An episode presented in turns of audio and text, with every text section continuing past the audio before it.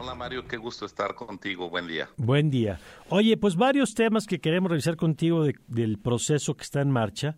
Uno de ellos es eh, a propósito de tu artículo que publicabas hace unos días en el Financiero sobre el tema de la Ciudad de México y es que por razones obvias pues hemos puesto el foco en la disputa por la candidatura presidencial, pero eh, pues tú nos recuerdas que en este proceso está por resolverse también la jefatura de gobierno de la ciudad, con lo estratégico que esa elección resulta, Ciro. Así es, yo creo que padecemos cierto presidencialismo, eh, incluso mental, y hablamos del 24 como si fuera una sola elección, cuando en realidad pues se va a redefinir el mapa político de México, se va a renovar el Congreso por completo y, por ejemplo, pues es muy distinto un presidente que tenga el control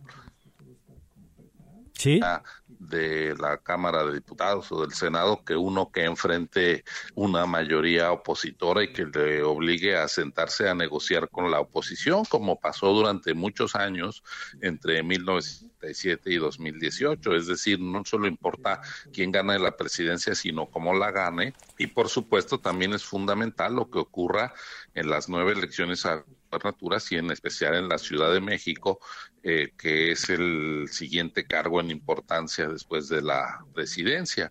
La Ciudad de México ha sido gobernada desde 1997 por eh, candidatos cercanos a López Obrador y lo que yo planteaba en el artículo es que en 2021 pues ya mayoría de los capitalinos no votó por la coalición eh, gobernante, hubo más votos por eh, los partidos del frente e incluso a Movimiento Ciudadano la diferencia es mayor, entonces pues va a ser muy interesante lo que pase en la ciudad y claro, pues va a ser clave con las candidaturas.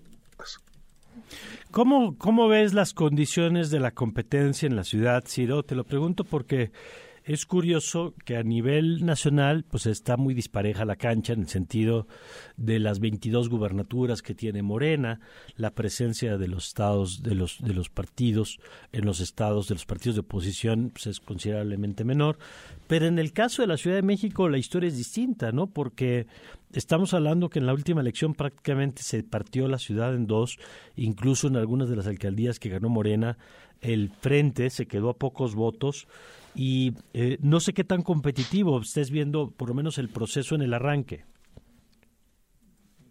Mira, yo creo que la Ciudad de México es una entidad muy peculiar en cuanto a su votación.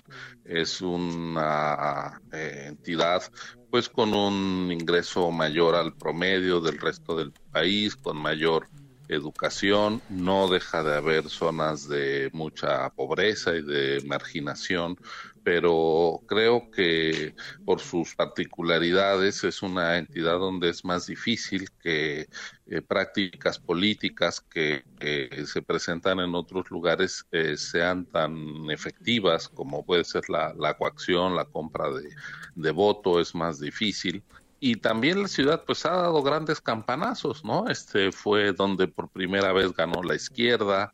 Eh, entonces yo creo que eso, las características socioeconómicas, el nivel de, de informaciones, por supuesto, eh, eh, prácticamente urbana, este, aunque hay algunas zonas todavía que se pueden considerar medio rurales en algunas partes de la ciudad, pero realmente pues es un electorado muy complejo y yo creo que eso hace bien interesante e incierto el resultado, como te decía, este, pues el hecho, y como tú mismo recuerdas, de que en 2021 la ciudad quedara en dos mitades, cuando la gobernaba casi toda eh, el partido Morena y tenía eh, a la jefa de gobierno, aún así, pues eso no les dio para para volver. Es decir, cuando la ciudadanía vota en secreto y en libertad, pues el resultado es incierto, como debe ser en democracia, y yo creo que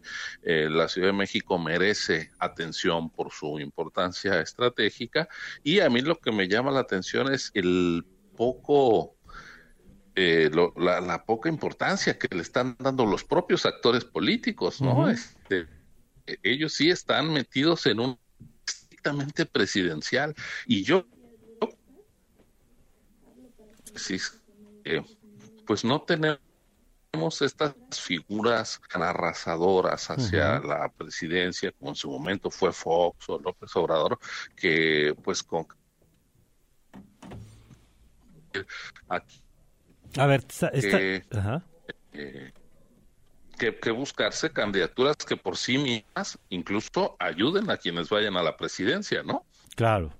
Sí, que vamos a ver si es el caso. Hay que decir que, por cierto, la Ciudad de México ha batallado un poco con esto, quizá porque la política eh, nacional termina por mucho comiéndose a la política de la Ciudad de México, ¿no? A diferencia quizá de lo que ocurre en el resto del país, donde la política es claramente local y a la gente a veces le importa mucho más lo que pasa con el gobernador o gobernadora o su alcalde que lo que pasa con el presidente de la República, ¿no? Estamos en Sonora, en Bacalao, le suena absolutamente lejano el tema de las mañaneras, por ejemplo, mientras que en la Ciudad de México, pues parece que la política local fuera la política federal.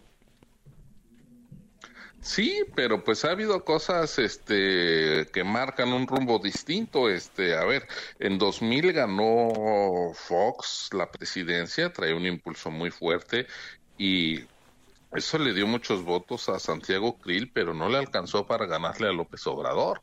Y desde la ciudad se construyó, digamos, que una palanca de resistencia frente al gobierno federal. Y de ahí la historia, pues que estamos viviendo, que desde la jefatura de gobierno se construyó prácticamente la, la candidatura de López Obrador en 2006, que fue muy competitiva y bueno, luego denunció fraude, en fin pero sin ese triunfo en la ciudad y sin ese haber ido a contracorriente de, Fox desde la capital del país, pues no sería la figura que logró ser. Entonces es bien interesante lo que pase en la, en la capital, ¿no?